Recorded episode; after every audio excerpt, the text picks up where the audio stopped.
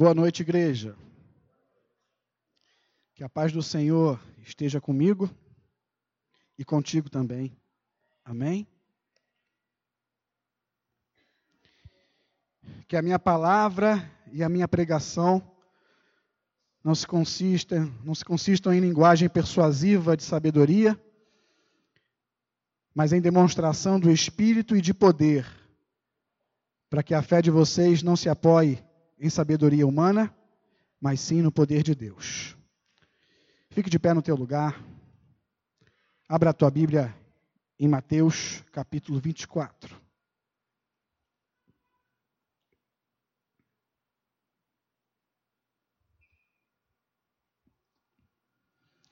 Evangelho de Mateus, capítulo 24. Apenas um versículo o versículo 3. Vamos meditar na palavra do Senhor após louvarmos a Ele. Obrigado, Márcio. Após louvarmos ao Senhor, vamos meditar na Sua palavra. O versículo 3 do capítulo 24 de Mateus diz o seguinte: No Monte das Oliveiras achava-se Jesus assentado. Quando se aproximaram dele os discípulos, em particular e lhe pediram: Dize-nos quando sucederão estas coisas e que sinal haverá da tua vinda e da consumação do século. Vamos orar? Pai amado, louvado e glorificado seja o teu nome, Senhor. Toda honra, toda glória e todo louvor sejam dados a ti. Meu desejo, Pai, eu li nas palavras de Paulo esse é o meu desejo. Que sempre que alguém, inclusive eu, estiver aqui diante do teu povo para pregar a tua palavra, que não seja uma linguagem para persuadir alguém, mas seja manifestação do teu espírito, do teu poder, porque é isso que sustenta a tua igreja. E a tua palavra é pregada para que haja vida e sustento para a tua igreja. E a tua igreja está aqui nessa noite, reunida. Que o Senhor nos ajude a ter a devida reverência a esse momento a não nos distrairmos com nada e que por graça e misericórdia o Senhor venha manifestar o teu poder, que é a tua palavra, que teu Espírito Santo manifeste o teu poder e opere em nossos corações, nos auxiliando. Tarefa essa que é dele. Obrigado, Pai amado, em nome de Jesus e que todos digam amém e amém. Você pode se sentar, por favor.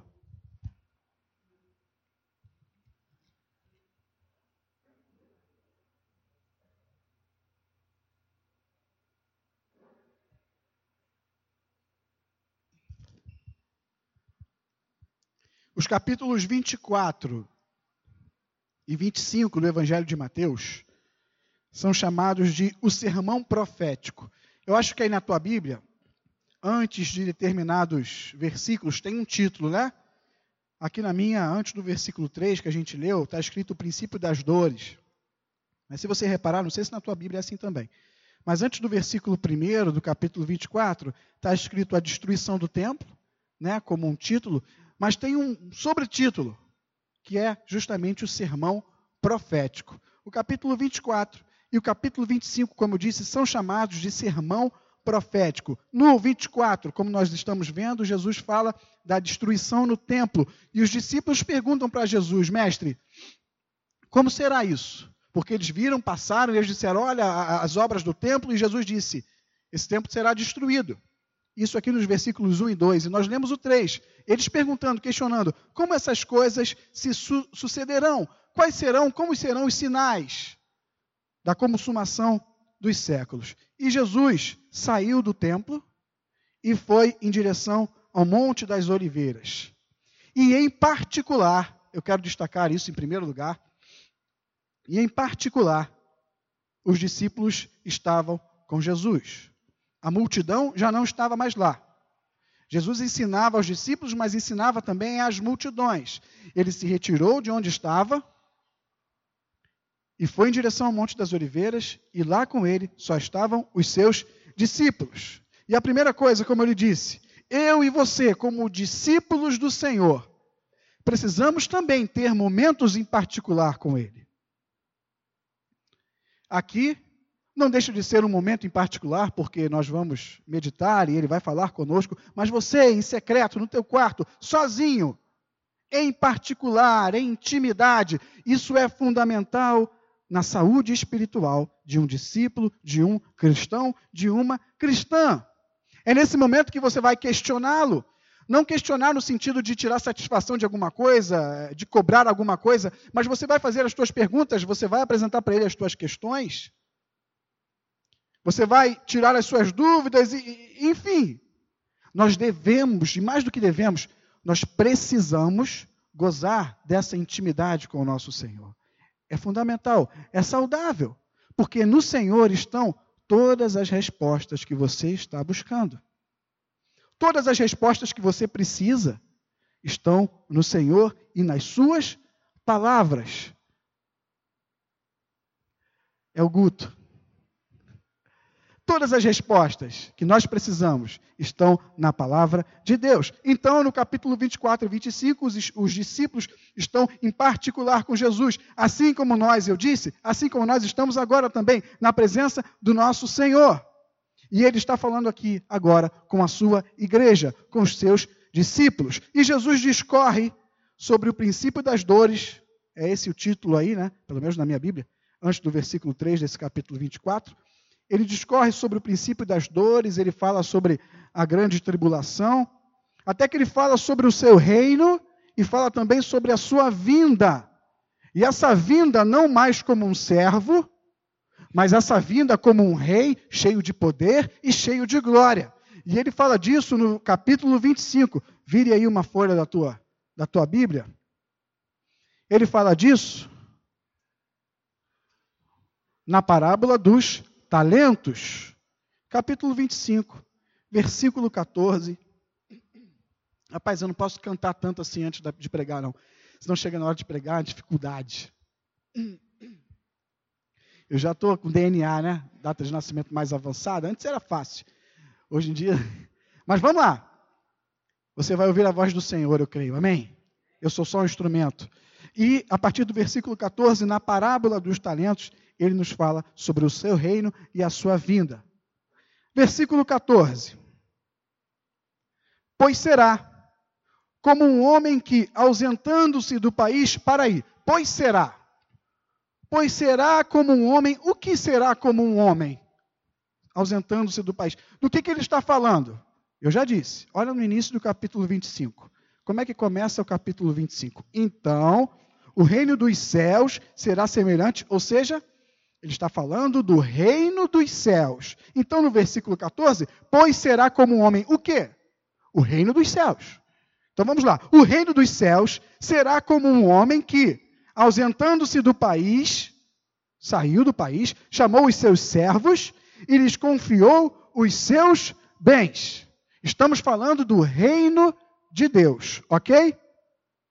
Um homem que tinha servos viajou se ausentou do país. Quem é esse homem? Quem é esse senhor dos servos? Jesus. E quem são os servos? Quem são os servos? Quem são os servos? Quem é servo de Jesus aí? Diga amém. E quem é serva de Jesus aí? Diga amém. Os servos somos nós. Mas mais para frente você vai entender que esses servos desse Senhor não somos apenas nós. Não são, não são só esses que estão aqui dentro da igreja que são os servos desse Senhor. E você vai ver isso mais para frente. Versículo 15. A um, esse Senhor deu cinco talentos. A outro ele deu dois talentos. E a outro ele deu um talento. Cada um, a cada um, segundo a sua própria capacidade. E então partiu e então se ausentou daquele país. Nesse versículo 15, vamos pontuar duas coisas. Ele deu talentos. Um talento era uma medida né, financeira, monetária. Um talento correspondia a mais ou menos uns 30 quilos de ouro, pouco mais do que isso. Era dinheiro, era valor, era uma posse. Ele está falando disso, de posses, de riquezas, de valores. Para um ele deu cinco, para outro ele deu dois e para outro ele deu um. E diz aqui no final: desse versículo 15 que ele deu a cada um segundo a sua própria capacidade, ou seja, todos aqueles servos receberam conforme a capacidade deles, porque o Senhor conhecia a capacidade daqueles servos. O Senhor conhecia, antes de entregar os talentos, ele conhecia cada um daqueles servos. E ele sabe muito bem o que devia dar para um e para outro. Ele deu segundo as suas capacidades. Aí eu repito a pergunta: quem são os servos? Somos nós. Então digo para vocês: o Senhor que se ausentou, mas vai voltar, te deu talentos, te deu posses, deixou nas tuas mãos as riquezas ou algumas das riquezas dele. Vocês receberam algo de Deus. Eu recebi algo de Deus. Nós temos hoje algo que não é nosso, é dele. Então nós somos mordomos. Nós cuidamos de algo que não é nosso. Ele nos deu posses. Ele nos deu talentos, ele nos deu suas riquezas e deu a cada um segundo a sua capacidade. E o que seriam essas riquezas? O que seriam essas posses? O que seriam esses bens? E, e trazendo para o nosso contexto, trazendo para o contexto da igreja, uma vez que o Senhor está falando com a sua igreja nessa noite, o que, que ele nos deu, nós, membros de uma igreja local, membros do seu corpo? Quais são esses valores que todos os servos do Senhor receberam? Quais são? Deixa marcado aí. Mateus 25. Abra a tua Bíblia em Romanos, capítulo 12. Vamos dar um pulinho lá, rapidinho. Mas deixa Mateus 25 aí, marcado que a gente já vai voltar para lá.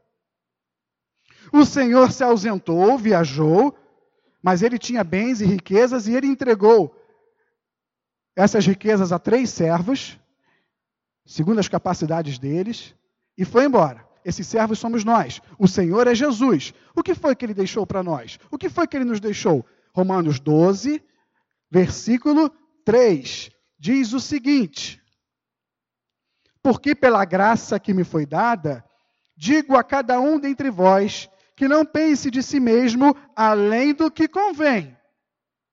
Antes, pense com moderação, segundo a medida de fé que Deus repartiu a cada um. Então, a primeira coisa, fé. Versículo 4: Porque assim como num só corpo temos muitos membros, mas nem todos os membros têm o quê? A mesma função. Assim também nós, Igreja do Senhor, conquanto muitos somos um só corpo em Cristo e membros o quê? Uns dos outros. Tendo, porém, diferentes dons, segundo a graça que nos foi dada, conforme a capacidade de cada um. Continuando o versículo 6. Se profecia, seja segundo a proporção da fé. Se ministério, dediquemo-nos ao ministério. O que ensina, esmere-se no fazê-lo. Ou o que exorta, o que incentiva, o que anima, faça-o com dedicação. O que contribui com liberalidade, ou seja, generosidade. Percebeu que a contribuição, a oferta, é algo que Deus nos deu também? Por que Ele nos deu, hein? O que preside, com o quê? Com diligência, com disciplina. Quem exerce misericórdia, com alegria. Meu irmão, minha irmã, eu quero te dizer: Deus te deu talentos. Deus te deu posses. Deus te deu dons. O que temos feito com isso? O que temos feito com as riquezas que Ele deixou nas nossas mãos? Porque Ele foi embora, mas vai voltar. Vamos voltar lá para Mateus 25. Essas são as riquezas que o Senhor deixou para os seus servos. Você pensou que era os quilos de ouro, né, que equivalem a, a um talento? Você pensou que eram imóveis no teu nome? Você pensou que era uma frota de táxi? não, não são essas as riquezas do Senhor. Você pensou que era o cofre do tio Patinhas? Quem é da minha época conhece o cofre do tio Patinhas, que a gente mergulhava nas moedas. Não, não é isso, não é isso. Essas não são as riquezas que o Senhor tem para nos dar. Ele até nos concede, mas Não foi isso que Deus nos deu. Deus nos deu talentos, Deus nos deu dons. E como temos cuidado das coisas que não são nossas, mas são dele. Porque a gente fala, Deus te deu, né? Aí a gente toma logo a, né? a gente tem logo a noção de que ah, é meu. Não, não é teu, não. Continua sendo do Senhor. O Senhor viajou e deixou com os servos aqueles talentos que não eram dos servos, era do Senhor. Tem cuidado bem das riquezas do teu Senhor? Não são suas. Como você tem cuidado das riquezas do Senhor? Nós estamos falando de reino, lembra? E você já voltou aí para Mateus 25? Vamos ver como esses servos, esses três servos, se comportaram diante da confiança, porque aquele, aquele senhor depositou confiança neles. Deixou seus bens nas mãos daqueles homens. Vamos ver como é que eles se comportaram diante dessa confiança do seu senhor. Versículo 16. Você já voltou, né? O que recebera cinco talentos saiu imediatamente a negociar com eles e ganhou o quê? Outros cinco. 17. Do mesmo modo, o que recebera dois talentos ganhou outros dois. Ou seja, quando você usa essas riquezas, quando você usa esses talentos que o Senhor te deu, você multiplica. Não tenha medo, não tenha receio de usar aquilo que Deus te deu. Deus te equipou com talentos, com capacidades. Multiplique essas, esses talentos e, e abençoe a obra dele. E eu digo, a obra dele, e repito, é para abençoar a obra dele. Porque olha só, presta atenção: se o Senhor deu cinco talentos para um e foi embora, quando esse um dobra de cinco para dez, quem é que prosperou? Foi o servo que dobrou? Ou foi o Senhor que é o dono daqueles cinco talentos e agora não tem mais só cinco, tem dez? Quem foi que prosperou? Foi o servo ou foi o Senhor? Foi o Senhor. Então, se você multiplicar, for abundante e abençoar essa obra aqui usando os teus talentos, quem é que vai prosperar? Você ou essa igreja? Agora, se essa igreja não prospera, se essa igreja não vai à frente, como é que você está cuidando dos talentos que Deus te deu? Agora, se vocês multiplicarem, se vocês colocarem a mão na massa, se vocês cuidarem bem das riquezas que Deus já deu para vocês, vocês vão multiplicá-las na vida de vocês e vocês vão multiplicá-las na vida de outras pessoas. E aí essa obra vai progredir. E aí o Senhor, dono dos talentos, dono da obra, vai ficar super feliz, porque ele vai ver a sua obra prosperar. O lucro não é do servo, o lucro é do Senhor. A glória não é minha nem sua. Se eu, há tempos atrás, relutava para fazer o que estou fazendo aqui agora, e hoje estou fazendo, essa glória não é minha. A glória é de Deus. Quando você usa teus dons, o corpo prospera, a obra cresce. E essa é a vontade do Senhor, que a sua obra cresça e que o seu nome seja glorificado. Mas talvez você não sabe que dom Deus te deu. Talvez você não sabe o que você, em que você pode ajudar, no que você pode ajudar. Aí eu te falo, lembra lá no início sobre estar em particular com Jesus? Faz isso. Vá lá na tua casa, se tranca no teu quarto e em particular pergunte para ele, Senhor, tu queres que eu multiplique esses talentos? Mas que talento é esse que o Senhor me deu? Ele vai te falar. Ele vai te mostrar. Tenho certeza absoluta, porque os servos, o servo bom, recebe talentos do seu Senhor, porque o Senhor conhece os seus servos. E ele sabe na mão de quem ele pode dar cinco, na mão de quem ele pode dar dois, e na mão de quem ele deve dar só um.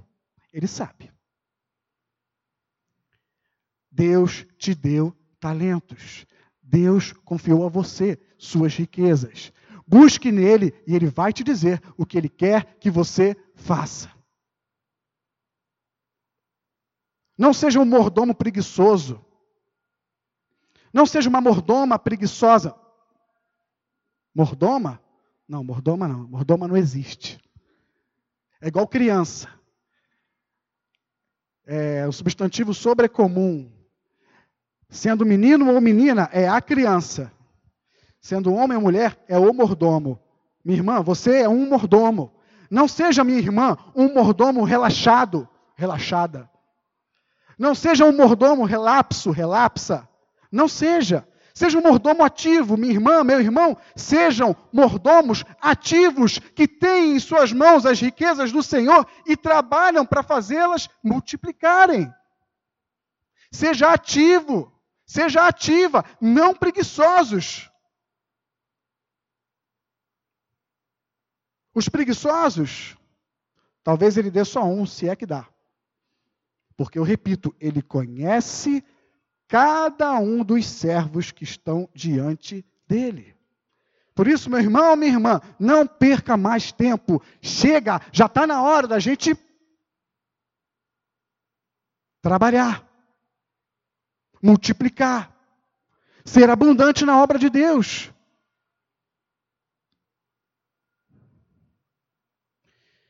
E o servo mau, o servo bom multiplicou. E o servo mau? Versículo 18.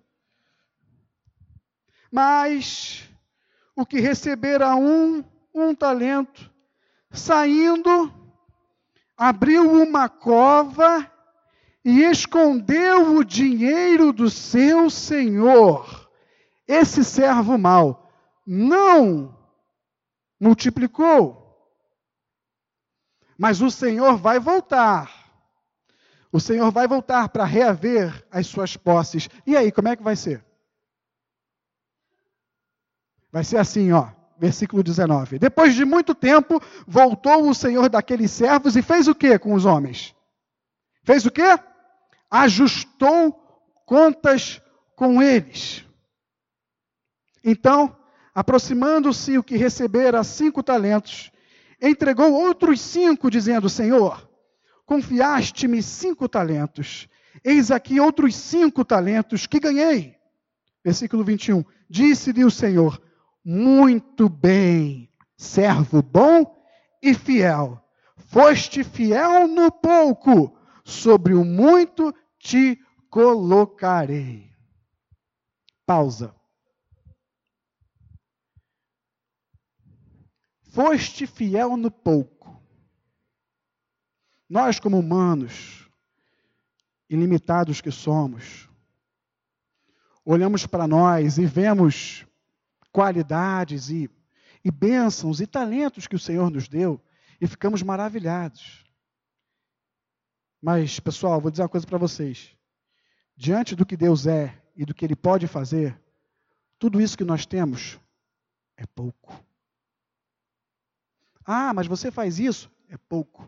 Ah, mas você toca, canta, ora, intercede, dá oferta. É pouco. Ah, mas você é sensível e, e, e, e, percebe quem está precisando de ajuda e tal, e conversa e tal. É pouco. Ah, mas você é estudioso da palavra, ensina a palavra com maestria e é pouco. Diante de tudo que o nosso Deus tem e é, diante de tudo o que Ele tem preparado para nós, desde a fundação do mundo, o que nós temos hoje aqui, o que nós somos hoje aqui, é pouco. Então, quem for fiel no pouco, no muito, será colocado. É isso que diz essa expressão. Lembra lá em Romanos, que nós lemos que algo parecido com alguém não se Alguém não leve tão a sério a si mesmo, sabe? Comparando com o Senhor, proporcionalmente, todas as nossas qualidades são pouquíssimas diante da majestade do nosso Senhor. Então ele diz a esse servo: Foste fiel no pouco, sobre o muito te colocarei. Então, minha irmã, meu irmão, isso aí que Deus te deu, que você tem em suas mãos e que você faz, seja fiel. Faça bem feito, porque os bons servos, os servos bons e fiéis, são fiéis no pouco e são e serão colocados no muito. E continuando, versículo 22. Nós lemos o 21, Agora vamos para o 22. E, e, e, terminando, né, o 21, ele diz: Sobre muito te colocarei, entra no gozo do teu Senhor. 22. E aproximando-se também o que recebera dois talentos, disse: Senhor, dois talentos me confiaste. Aqui tens outros dois que ganhei. Esse multiplicou também. Disse-lhe o Senhor: Muito bem, servo bom e fiel. Foste fiel no pouco, sobre o muito te colocarei. Entra no gozo do teu Senhor. Aí para aqui, rapidinho. Imagina o que você é hoje, transformado, redimido, sabe? Vivendo com Deus. Hoje você é uma pessoa diferente. Hoje você é um novo homem. Hoje você é uma nova mulher. Agora eu te pergunto: esse, essa nova pessoa que você é hoje, por melhor que você seja, se compara a quem você será na glória? Não. Seja fiel no pouco, e no muito o Senhor te colocará. Vamos continuar. 24. Chegando por fim, e olha aí o medroso.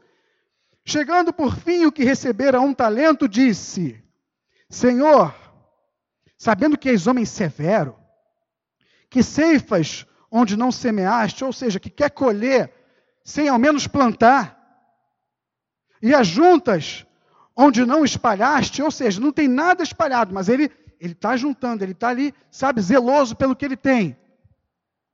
Sabendo que tu és assim, receoso, 25, receoso, escondi na terra o teu talento aqui tens o que é teu. E aí o servo, né? Ficou, ó, tá aqui, ó. Não perdi. O Senhor me confiou um talento, eu estou te devolvendo um talento. Enterrou, para não perder. Meu irmão, minha irmã, desenterra esse talento que o Senhor te deu. Desenterra de uma vez, desenterra essa capacidade que o Senhor te deu desenterra essa riqueza que não é tua, mas é do Senhor, e ele vai voltar para cobrar. Desenterra esse dom que o Senhor te deu. Faça essa igreja prosperar. Faça o dono da obra ter lucro. Faça o teu Senhor prosperar e ficar contente contigo. Desenterra esse dom, desenterra esse talento e abençoe a tua igreja. E o Senhor está interessado sim no lucro, Está interessado sim na multiplicação. Versículo 26. Respondeu-lhe, porém, o Senhor, servo, o quê? Mal e negligente. Sabias que ceifo onde não semeei e ajunto onde não espalhei? Cumpria, portanto, que entregasses, olha o que ele diz: cumpria, portanto, que entregasses o meu dinheiro aos banqueiros, e eu, ao voltar, receberia com juros o que é meu receberia com juros. Ou seja, a vontade do Senhor é que as riquezas que Ele nos concedeu se multipliquem. Não é para enterrar, deixar aqui guardadinho, porque vai me dar trabalho. Sabe, eu não quero passar por isso, não. Não quero isso para minha vida, não. Sabe? Não deixa aqui. Deixa aqui. Desenterra. Porque ele vai voltar e vai falar: pô, não multiplicou? Antes você devia então ter deixado no banco para render, porque o dono da obra, o Senhor, quer que multipliquem-se as suas riquezas, ele quer que se multiplique a sua obra. E ele confiou essa tarefa a quem? A você, a mim, a nós. Versículo 28.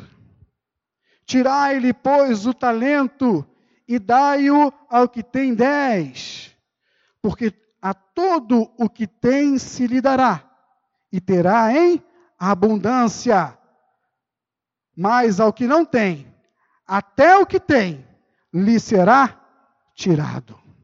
O Senhor quer que você seja abundante no serviço, na casa dele e no teu serviço como servo ou serva, onde quer que você esteja. Ele quer que sejamos abundantes, sem, sabe, só até a terceira não vale. Chegou lá no 3 mil, chegou lá na, na rotação, passa para quarta. Chegou de novo, passa para quinta, para sexta. Sem segurar, ele quer que você seja abundante. a abundância. Sabe o que é abundante? É você encher o copo e o copo transbordar. É assim que ele quer que você, servo bom e fiel, serva boa e fiel, seja na obra dele. Se não for assim, não serve. E como eu disse, quando nós somos abundantes na obra do Senhor e multiplicamos as riquezas que Ele nos deu, não apenas você, não apenas nós, individualmente, somos abençoados, mas a igreja é abençoada. A multiplicação se dá individualmente e se dá coletivamente. Porque alguém prega a palavra para você. Essa palavra ela dá frutos no teu coração e você começa a trabalhar, e você começa a se envolver, e você começa a abençoar a tua igreja, começa a abençoar pessoas lá fora, e começa a fazer coisas que você não fazia, e aí pessoas que foram abençoadas por você começam a fazer coisas que não faziam, e vai, e vai, e vai, e a obra cresce. Aí a obra não cresce, a culpa é de quem? Claro que é do pastor. A culpa é sua. Mas e você? Está com dom enterrado por quê?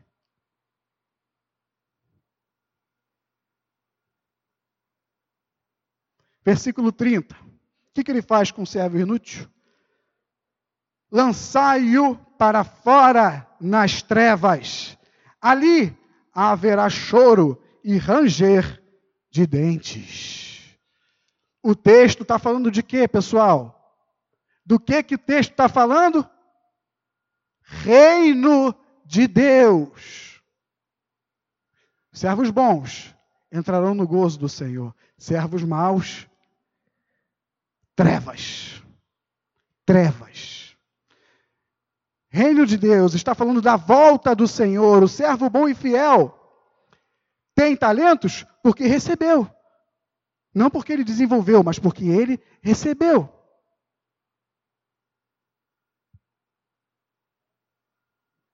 E ele não é servo bom e fiel. Preste atenção. O servo bom e fiel ele não é bom e fiel porque recebeu talentos e multiplicou. É o contrário. Ele multiplicou porque ele é bom e fiel. Porque o Senhor sabe em quem confiar os seus talentos. O servo bom e fiel não vai entrar no gozo do Senhor porque multiplicou os talentos. O servo bom e fiel vai entrar no gozo do Senhor porque ele sempre foi servo bom e fiel e, por ser, conseguiu multiplicar. O servo mau vai para as trevas não é porque ele não conseguiu multiplicar e vai receber o castigo, não. É porque o Senhor conhece o servo mau e fiel.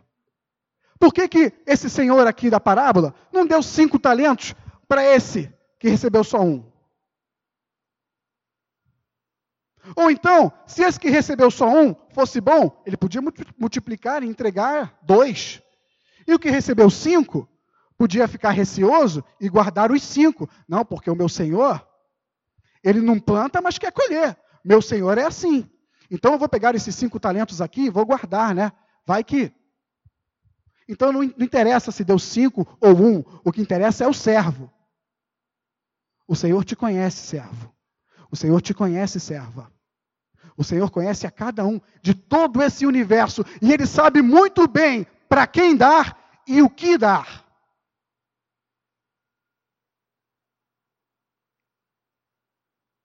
E o servo inútil, na verdade, nunca teve nada, né? Porque aquele talento não era dele. Por isso que diz: até o que tem lhe será tirado. Ele não tem nada, mas até o que tem lhe será tirado. Na verdade, o servo mau nunca teve nada. Porque ele sempre foi um servo mau e infiel. Ele sempre foi, porque o Senhor já o conhecia desde sempre. Deus tem servos bons e fiéis, esses vão entrar no reino. Mas Deus também tem servos maus e infiéis que irão para as trevas. Hã? Deus tem servos bons que vão para o reino e, e, Deus tem servos maus que vão para as trevas. Hã? O que, que você está falando aí, Eduardo? É, estou falando isso mesmo. Todos são servos do Senhor. Todos os que estão dentro da igreja e os que estão lá fora. Todos são servos do Senhor. Olha só.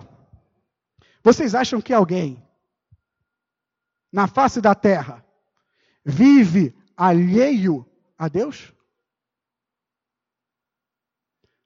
Você acha que alguém escondido faz as coisas sem Deus saber, perceber? Vocês acham que alguém faz o que quer, vive como quer, sem Deus estar lá vendo e sabendo de tudo? Afinal de contas, Deus não é soberano? Deus não é poderoso? Então, como é que pode ter gente que não está sob a autoridade dele?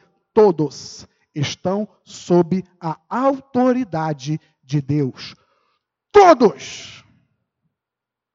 Existem servos bons, que desde sempre foram bons, porque foram escolhidos para ser bons, e que vão entrar na glória, mas existem servos maus, que desde sempre foram servos maus, e vão entrar nas trevas.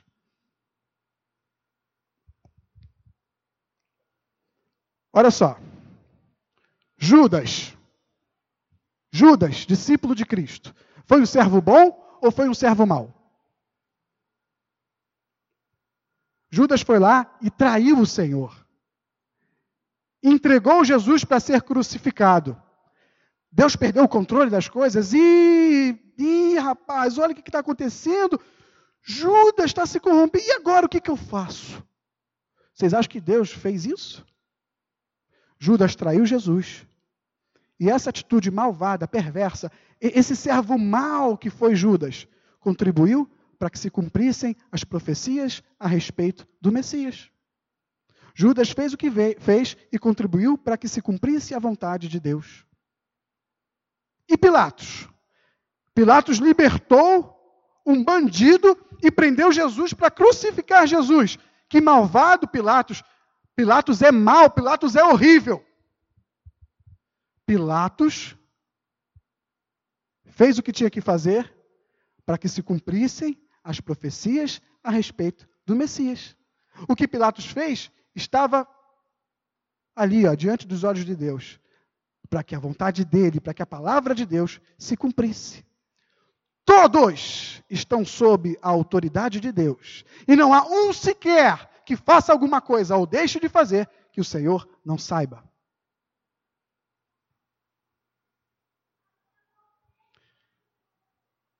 Não precisa abrir, não. Mas em Provérbios capítulo 16, versículo 4, está escrito o seguinte: O Senhor fez todas as coisas para determinados fins, e até o perverso para o dia da calamidade. Todos são servos do Senhor, uns bons, outros maus. Versículo 31. Não acabou a parábola, não. Tem um outro título aí, o grande julgamento, mas a explicação da parábola até aqui é agora. Continua. Versículo 31. Quando vier o filho do homem na sua majestade, ou seja, ele falou que o Senhor foi né, na parábola e voltou para ajustar contas. Agora ele está falando dele, dele mesmo, o rei Jesus, que vai voltar.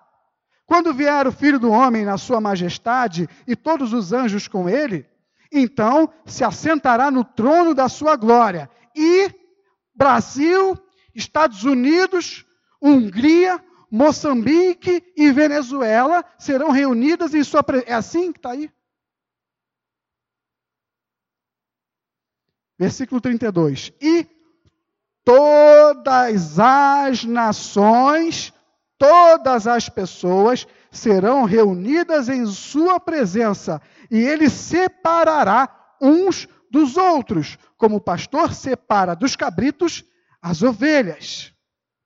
Ou seja, quando o Senhor Jesus, que fisicamente, fisicamente se ausentou, voltar, ele se sentará no trono, vai chamar todo mundo, e no versículo 19, o que está escrito lá? Ele vai ajustar contas com os seus servos.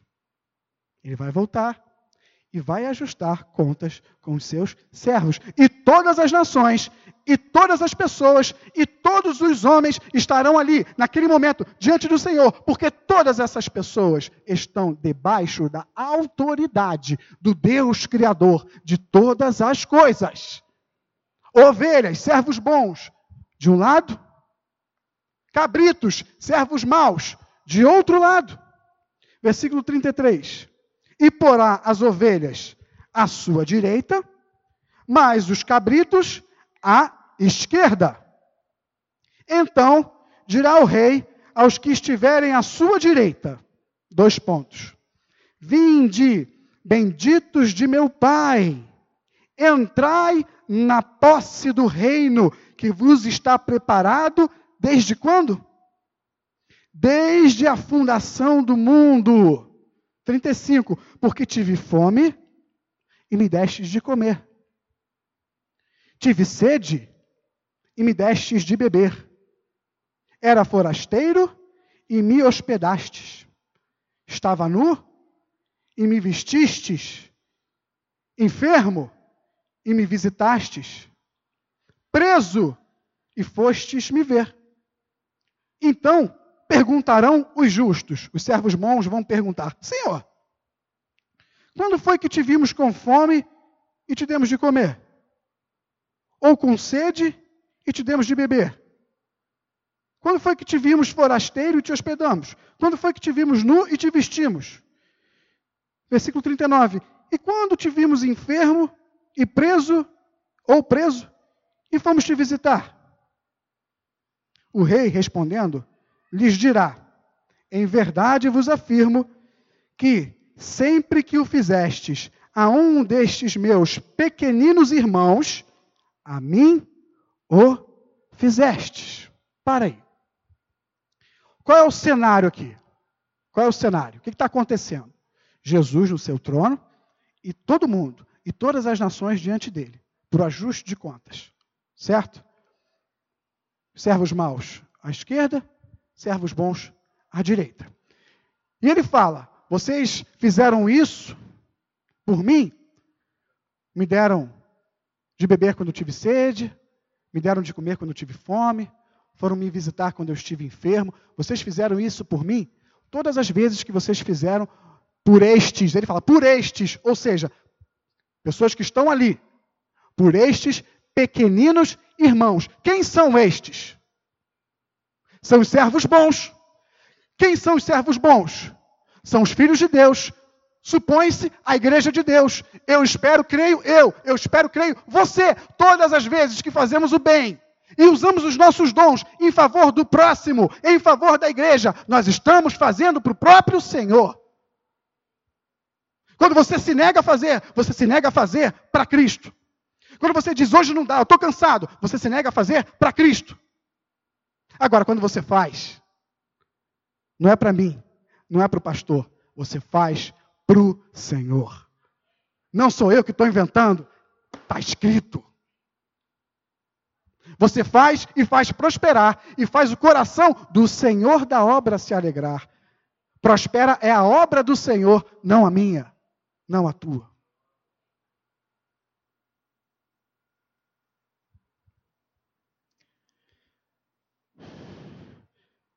Em Romanos 8, marca aí, marca aí, vamos ali, vamos ali. Eu não ia abrir não, mas abre. Romanos capítulo 8. Deixa marcado, a gente vai voltar para Mateus. Só para dar um respiro. Romanos capítulo 8.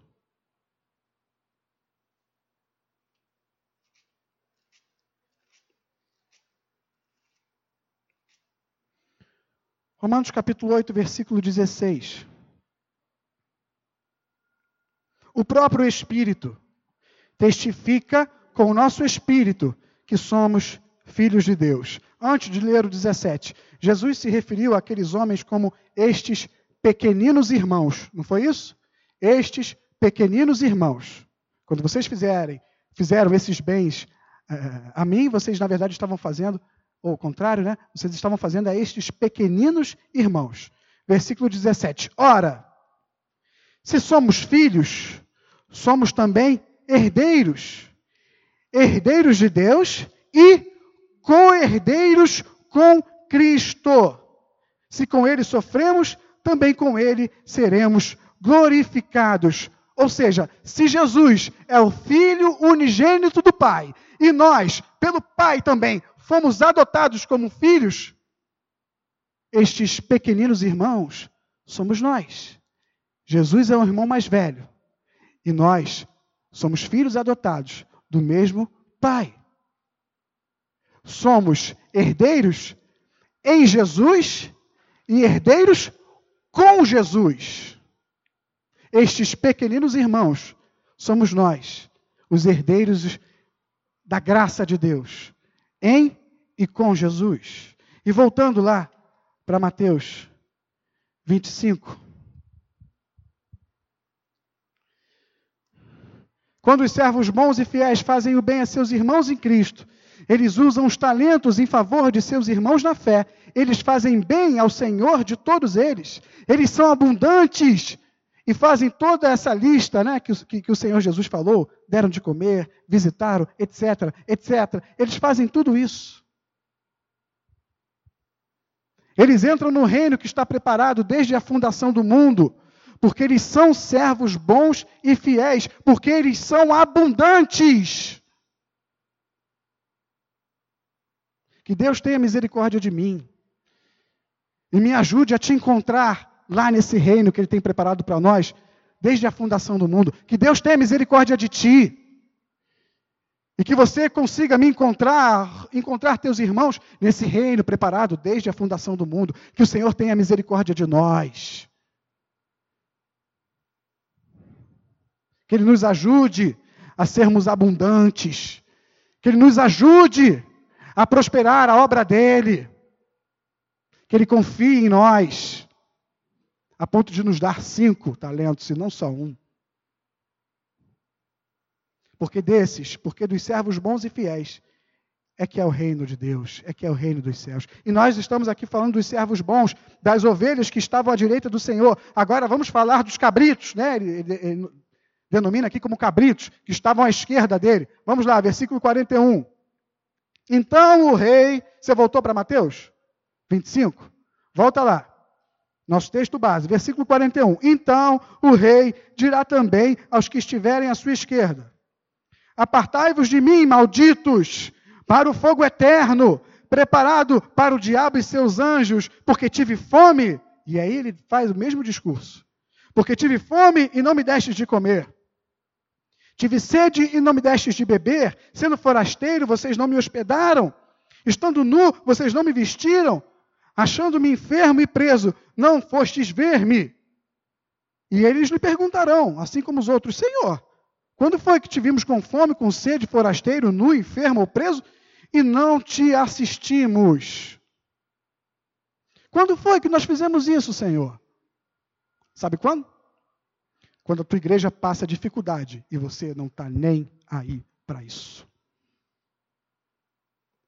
Quando a tua igreja está passando por um aperto, seja lá o aperto da ordem que for, seja lá a dificuldade da, da ordem que for, quando você vê o negócio precisando de assistência, que foi o termo usado aqui, e você não está nem aí para isso. Quando você vê teu irmão triste, precisando de uma palavra, precisando de incentivo. Lembra lá dos dons? Aquele que exorta, ou seja, aquele que incentiva. Quando você vê teu irmão sem algum um entendimento adequado de, de uma questão e você não está nem aí. É nessas horas que agimos como esses servos maus. Quando nós não estamos nem aí para as riquezas que o Senhor colocou nas nossas mãos. Quando você não cuida daquilo que não é seu, mas daquilo que é do Senhor e que Ele confiou às tuas mãos. Ele saiu do país, mas ele vai voltar. Ele vai ajustar as contas com os seus servos. E aí, servos? E aí, servas?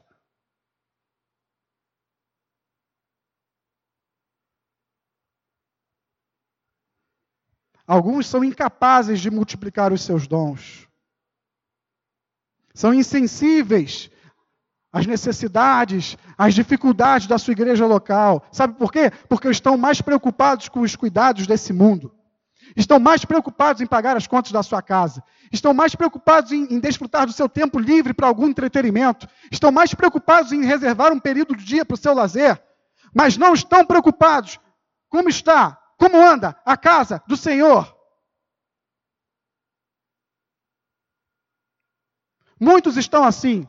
Muitas estão fascinadas, estão vivendo em outro mundo perdendo seu tempo com futilidades e coisas que não são tão importantes assim, que não fariam falta nenhuma se não existissem. Mas estão perdendo tempo lá, enquanto a casa de Deus, enquanto o seu irmão, enquanto a sua irmã estão gemendo, estão sofrendo. Quando foi, Senhor, que te vimos nu e não te ajudamos? Quando foi que o Senhor teve sede e a gente não te deu de beber? É nessa hora aí. Versículo 45. Então lhes responderá o Senhor a esses: Em verdade vos digo que sempre que o deixaste de fazer a um destes mais pequeninos, a mim o deixastes de fazer. Irão estes para o castigo eterno, porém os justos para a vida eterna. Amém? É disso que fala a parábola dos talentos. Fala de reino de Deus, fala da volta do Senhor, fala de mordomia. Como você tem sido mordomo de Cristo? Hum? Está cuidando das riquezas do teu Senhor? Tá? Ou está relaxado? Ou está relaxada? Ah, mas eu não sei o que é isso que ele me deu em particular. Vai lá e pergunta para ele, ele vai te dizer. Porque para todo servo bom, ele tem muitos dons. O servo mau, ele dá um. E olhe lá. E você? É servo bom ou servo mau? E você, minha irmã, é serva boa, fiel ou é serva relaxada? Ou é serva relapsa? Hum? Você está cuidando bem das riquezas do Senhor? O Senhor vai voltar. Olha aqui, o Senhor vai voltar. E no que depender de mim, esses irmãos pequeninos, essa igreja será assistida. Essa, essa palavra aqui, eu acho ela perfeita. No final do versículo 44, ele fala: quando te vimos com fome, quando te vimos com sede, e, e não te assistimos. Assistência. Assistência. No que depender de mim, os meus irmãos terão assistência. No que depender de mim, essa igreja terá assistência. E se depender de você, vai ter também? Feche os teus olhos. Medite nisso que você ouviu. Medite. Jesus estava no templo ensinando, talvez não a uma multidão, né? mas a muitas pessoas. Ele saiu ali daquele templo. Medite, medite, de olhos fechados. Curve sua cabeça. Ele saiu ali daquele templo, ele foi para o Monte das Oliveiras e os discípulos foram junto com ele. Porque os discípulos do Senhor, os filhos do Senhor, estão em todo o tempo com o Senhor. E, em particular, eles fizeram perguntas ao Senhor a respeito do reino, a respeito dos sinais dos tempos, a respeito da volta dele. E nós vimos a parábola dos talentos, no capítulo 25 de Mateus, a partir do versículo 14. Nós vimos que um senhor que tinha servos saiu do país, se ausentou, e antes de sair, ele deu talentos a três servos. Nós vimos que existem servos bons e servos maus. Nós vimos na palavra de Deus que todos estão sob a autoridade do Senhor, e o Senhor sabe quem é bom e quem é mau. E o Senhor vai ajustar contas com todos. Ele vai ajustar contas com você. Ele vai ajustar contas comigo. Que Ele tenha misericórdia de nós.